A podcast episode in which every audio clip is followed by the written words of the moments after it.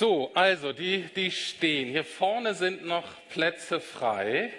Und ansonsten möchte ich da hinten mal gucken, wenn ihr Lukianer seid, also zur Gemeinde gehört, und da stehen welche, die ihr nicht kennt, dann steht ihr bitte auf und macht unseren Gästen Platz. Okay? Das ist mir ganz wichtig. Wenn ihr als Lukianer noch steht, dann ist es halt so. Ne? ist wie wenn man zu viele Gäste einlädt und man hat dann nicht genug Platz am Tisch, dann ist immer gut, wenn die Gäste sitzen und wir als Gastgeber stehen. So, jetzt halten alle die Luft an, die mich kennen und sagen, oh nee, Rüdi, bitte nicht zeichnen. Ähm, ich werde es ganz einfach halten, versprochen. Also, da vorne sind noch Plätze, setzt euch.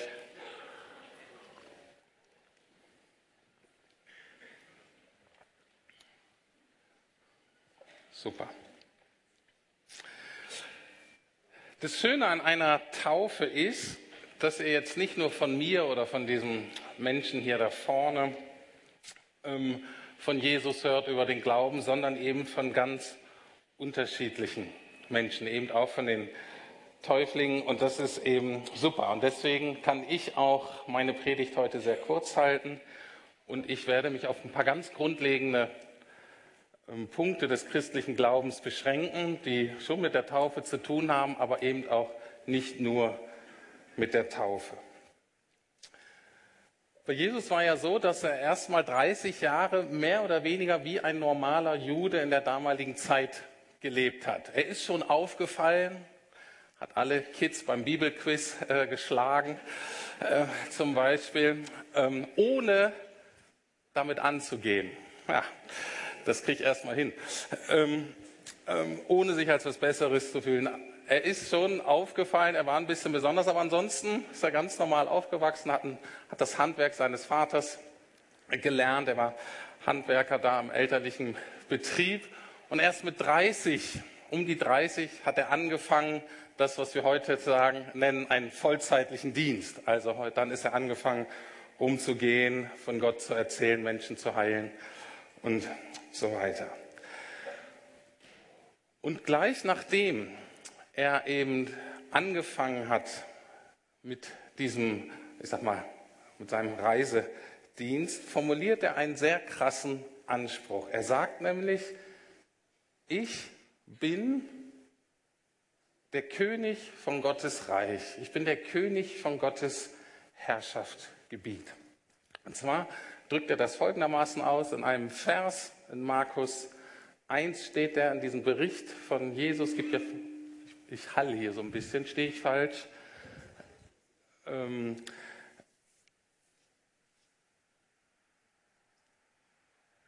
ich lese ihn einfach vor. Was Jesus da sagt, ist folgendes. Die Herrschaft Gottes, manchmal wird das auch übersetzt mit das Reich Gottes, ist nahe. Was er damit meint, ist, es ist nahe, weil ich da bin, ist jetzt das Reich Gottes, die Herrschaft Gottes auf eine ganz neue Art und Weise angebrochen. Und als Konsequenz darauf ruft er seinen Landsleuten zu und auch uns heute, ändert eure Gesinnung. Alten Lutherdeutsch heißt das, tut Buße, oder man kann auch sagen, kehrt um von der Richtung, die ihr eingeschlagen habt in eurem Leben und glaubt dieser guten Nachricht oder eben glaubt dem Evangelium. Und mit dieser kurzen Aussage konfrontiert uns Jesus mit einer ganz zentralen Frage, nämlich mit der, in welchem Reich möchtest du leben? Jesus kommt und sagt, okay, ich bin gekommen und hier ist Gottes Reich und Jesus ist der Herrscher oder der König über dieses Reich, soll Jesus heißen. Okay? Das ist das Reich Gottes. Und er sagt, ich bin gekommen und lad euch ein, Teil dieses herrlichen, dieses ewigen Reiches zu sein. Uns ist wahrscheinlich nicht so bewusst, aber wir alle leben normalerweise in einem anderen Reich. Das ist nämlich mein eigenes Reich. Und wer da König ist, oder wer da regiert oder wer das da das Sagen hat, das bin ich. Das heißt, mit Jesus konfrontiert uns schon mit dem ersten Satz mit einer Grundentscheidung. In welchem Reich will ich eigentlich leben? In diesem Leben und im nächsten Leben. Die erste Frage ist, okay, selbst wenn ich sage, okay, mein Reich ist gar nicht so ganz prickelnd, hier, das, was Jesus anzubieten hat, ist wahrscheinlich besser. Wie komme ich überhaupt rein in dieses Reich? Weil ihr seht, hier ist eine Trennung. Und was Jesus hier meint mit glaubt der guten Nachricht, glaubt dem, was ich getan habe, glaubt dem, wofür ich stehe, dann sagt er letztlich, unser Problem ist, hier ist eine Trennung. Und die Trennung entsteht durch Sünde. Sünde ist ein altes Wort, das hat Luther erfunden. Es kommt von dem deutschen Wort Sund. Wisst ihr, Fehmarn Sundbrütte? Ein Sund, benutzen wir heute nicht mehr so oft, ist die Trennung oder dieser ähm, Spalt, wenn ihr so wollt, zwischen Insel und Festland. Ne? Gott sozusagen ist das Festland, wir sind die Insel, die irgendwie abgespalten wurde. Und deswegen haben wir ein Problem, es ist die Sünde, es sind all die Dinge, die wir hier in unserem Reich tun und die uns von Gottes Reich trennen. Und jetzt die Frage, wie wird diese Trennung überwunden? Schauen wir uns den nächsten Vers an, der hat genau zu tun. Das ist mit der letzte Vers, den wir von Jesus haben, zumindest nach der Überlieferung äh, von Markus. Und da sagt er, wer glaubt und sich taufen lässt, wird gerettet werden. Wer aber nicht glaubt, wird verurteilt werden. Das heißt, der Glaube an Jesus entscheidet, ob ich gerettet bin. Und das heißt, Rettung ist nur hier. Hier ist ein Reich ewigen Lebens. Dein Reich, egal wie es dir gerade geht, ob es Himmel auf Erden ist oder ob das jetzt schon die Hölle auf Erden ist, dein Reich wird keinen Bestand haben. Dein Reich wird untergehen. Meins übrigens auch. Meins ist glücklicherweise untergegangen, aber ich ähm, erkläre es gleich, was das bedeutet. Das heißt, ähm, Glaube bedeutet im biblischen Sinne, dass ich vertraue. Glauben an Jesus heißt nicht einfach, ja, ich weiß, der war da und den gab es mal irgendwie und der war vielleicht auch ganz nett. Glaube heißt, ich vertraue darauf, dass Jesus am Kreuz alles getragen hat, was mich von Gott trennte. Wir sprechen auch manchmal davon, dass die Brücke sozusagen, äh, dass das Kreuz sozusagen die Brücke ist von meinem alten Leben ins neue Leben. Es gibt verschiedene Bilder, man kann auch sagen, ich werde dann von neuem geboren. Aber das ist das Zentrale, was wir mit Glauben meinen. Deswegen ist dieses Vertrauen auf Jesus. Jesus hat alles auf sich genommen am Kreuz, was ich verbockt habe, was mich von Gott getrennt hat. Und Gott wird das nicht mehr mir vorhalten. Es ist keine Realität mehr. Und das ist etwas, was diese sieben Leute hier vorne, die Täuflinge und viele von uns hier natürlich auch von Herzen glauben. An diesem Vers wird auch deutlich, dass die Taufe nicht notwendig ist für diese Errettung, um hier zu landen, um neues Leben zu kriegen. Aber es ist so eng, wer glaubt und sich taufen lässt, also wer nicht glaubt, wird verurteilt werden. Das ist also das Entscheidende, ob du hier untergehst oder ob du hier ewig lebst, ist der Glaube. Und gleichzeitig macht dieser Vers deutlich, wer glaubt und sich taufen lässt, zeigt, diejenigen, die glauben, diejenigen, die ihr Vertrauen auf Jesus gesetzt haben, die sollen das auch öffentlich bekennen in der Taufe. Und das machen alle Christen zwar ein bisschen in unterschiedlichen Formen und so weiter, aber das sollen wir bekennen durch die Taufe. Jesus ist mein Retter und mit der Taufe bekenne ich, dass er auch der Herr meines Lebens sein soll. Was bedeutet das? Also Jesus ist nicht nur der Retter, Jesus ist nicht nur, der durch Kreuz mir den Eintritt hier ermöglicht. Ohne Kreuz, ohne Jesu Tod und Auferstehung kommen wir da nicht hin. Aber das Kreuz ist nicht das Ende aller Dinge. Das Kreuz ist sozusagen der Eintritt, der Anfang aller Dinge. Und das will es auch immer das, wo wir zurückgehen. Aber das Entscheidende ist eigentlich, und darum geht es in der Taufe, wie lebe ich eigentlich jetzt mein Leben? Was bedeutet es, wenn ich Jesus Herr meines Lebens sein lasse? Und es ist diese Grundentscheidung, dass alles, was mich betrifft, mein ganzes Leben, ich übergebe ähm, mich selber praktisch und sage, das soll ganz hier landen. Ich bin mit allem, was ich bin, mit allem, was ich habe, mit allem, was Gott mir geschenkt hat, mit meinen Nöten und Schwierigkeiten, mit meinen Stärken, stelle ich mich ganz Gott zur Verfügung. Sag, ich gehöre jetzt dir. Ich will nur noch unter deiner Herrschaft in deinem Reich unterwegs sein. Auch im Alltag, egal welche Bereiche. Wir gucken uns das gleich noch konkreter an. Das Problem ist, dass die meisten von uns hoffen, wenn sie Christ werden, dass wir einen anderen Deal mit Jesus machen können. Wir hoffen nämlich, dass wir Jesus einladen können, mir zu helfen, dass mein Leben nach meinen Zielen und meinen Vorstellungen zum Erfolg wird. Und das sage ich jetzt auch allen, die schon lange Christ sind, weil das ist eine Gefahr, an der wir immer stehen dass wir die Herrschaftsfrage verwechseln, dass wir zwar fromm tun, auch fromm reden, dass aber eigentlich dieser Herrschaftswechsel nicht wirklich stattgefunden hat oder wir den wieder rückgängig machen und letztlich hoffen, ah, Jesus, komm in mein Leben und hilf mir mal, dass mein Leben, so wie ich mir das vorstelle, zum Erfolg wird. Und das ist die ganz große Spannung, in der wir stehen. Und die Täuflinge heute sagen, ich hoffe ihr auch, ich kenne diese Tendenz, aber ich will eigentlich dazu bekennen, dass Jesus mein Herr ist und er darf bestimmen. Und sein Reich ist das, was zählt. Wir können es auch anders ausdrücken.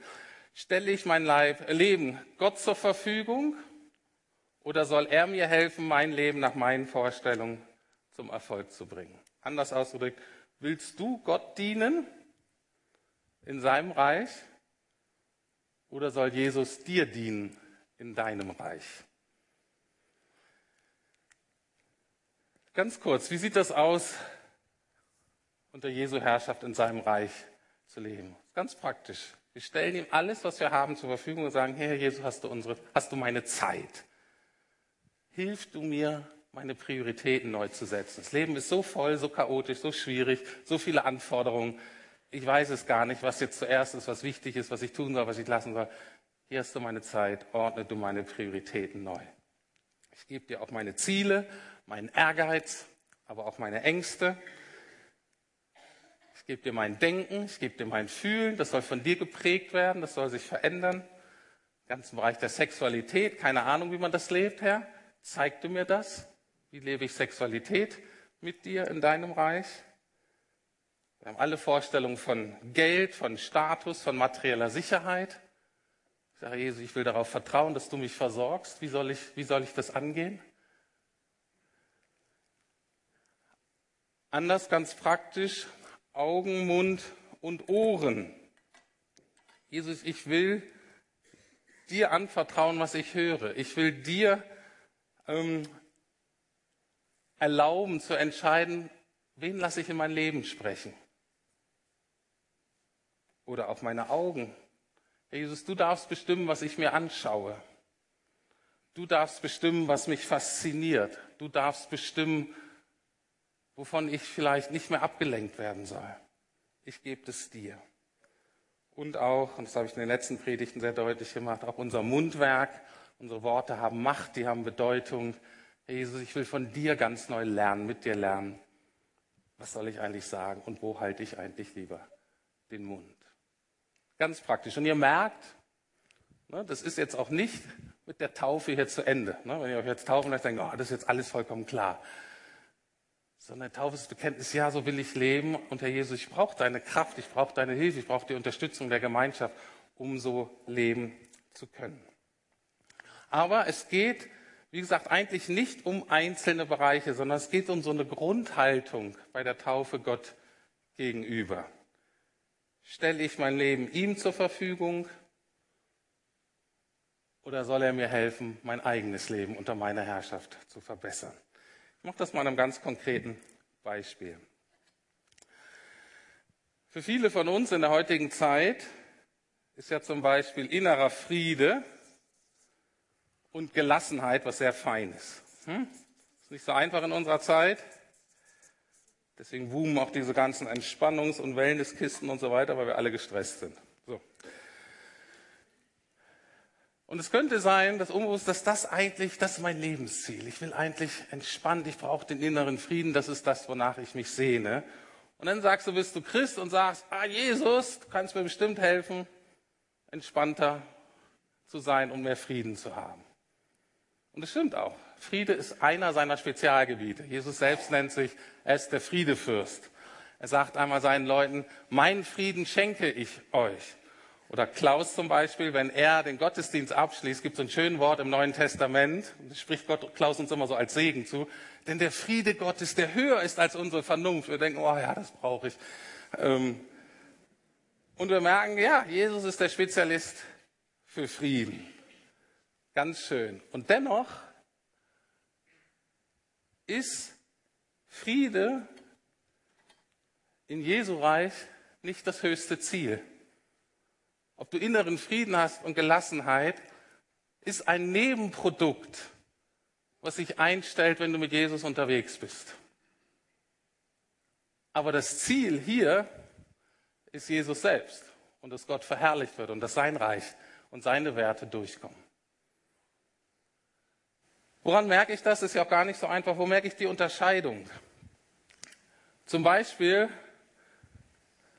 wenn du merkst, Jesus verlangt etwas unter seiner guten Herrschaft von dir, wo du merkst, uh, da verliere ich gerade mal ein bisschen kurzzeitig meinen inneren Frieden, da komme ich unter Druck, ziemlich stressig. Zum Beispiel, vielleicht bist du ein Verdränger. Vielleicht klärst du Konflikte nicht, vielleicht klärst du Beziehungen nicht. Und dann sagt Jesus dir, hör mal zu, da mit dieser Person, das passt nicht. Ich habe dir vergeben, du bist mit mir versöhnt. Ich möchte jetzt, dass du versuchst, was du tust, was du tun kannst, um Frieden, um Versöhnung, um Vergebung in diese Beziehung zu bringen. Und du merkst, wow, der Person mich zu konfrontieren, lieber nicht. Und dann lässt du es. Oder Jesus sagt dir, wow, du musst jetzt anfangen, habe ich gesagt, du musst ein bisschen anfangen, von deinem Geld abzugeben. Und du merkst, uh, da wäre ich aber unsicher, da habe ich ja nicht mehr so viel auf der Kante. Dann geht meine materielle Sicherheit mir flöten. Und dann machst du es nicht. Dann machst du es nicht. Warum? Weil das immer noch dein höchstes Ziel ist in deinem Leben. Und nicht Jesus. Und das ist ein Thema, das geht uns alle an. Jeder von uns hat seine Themen und ich möchte das mal allgemein ausdrücken. Vertraue ich Gott dass er mich mit dem versorgt, was ich brauche, wenn ich seinen Willen tue. Das ist die Logik hier im Reiche Gottes. Vertraue ich Gott, dass er mich mit dem versorgt, was ich brauche, wenn ich seinen Willen tue? Oder habe ich sozusagen die christliche Logik in meinem eigenen Reich? Das lautet nämlich so, tue ich nur dann seinen Willen, wenn es mir gut tut und mir etwas bringt. Und vor dieser Entscheidung stehen wir alle immer wieder. Ich komme zum Schluss. Gucken wir uns nochmal den ersten Vers an. Die Herrschaft Gottes, sagt Jesus, ist nahe, weil ich da bin. Und ist auch heute hier, auch heute in Berlin. Ändert eure Gesinnung und glaubt dieser guten Nachricht. Bist du schon umgekehrt? Hast du Buße getan? Hast du die Richtung in deinem Leben geändert, von dir selbst weg hin auf Gott? Hast du dich selbst aus dem Zentrum deines Lebens genommen und hast du Jesus in das Zentrum deines Lebens gestellt? Wenn du noch nicht getauft bist, dann, du hast ja, das habe ich gemacht, dann bist du vielleicht Kandidat oder Kandidatin für die nächste Taufe, um das dann auszudrücken. Jesus ist mein Retter, Jesus ist mein Herr. Glaubst du der guten Nachricht von der guten Herrschaft Jesu, in deinem Leben und du bist noch unsicher, wie gut ist das eigentlich, dann haben wir heute die Gelegenheit, von den Taufli äh, Täuflingen heute hier von euch zu hören, was das Evangelium in eurem Leben Gutes bewirkt hat, was jetzt wirklich das Gute an der guten Nachricht ist und was das konkret bedeutet.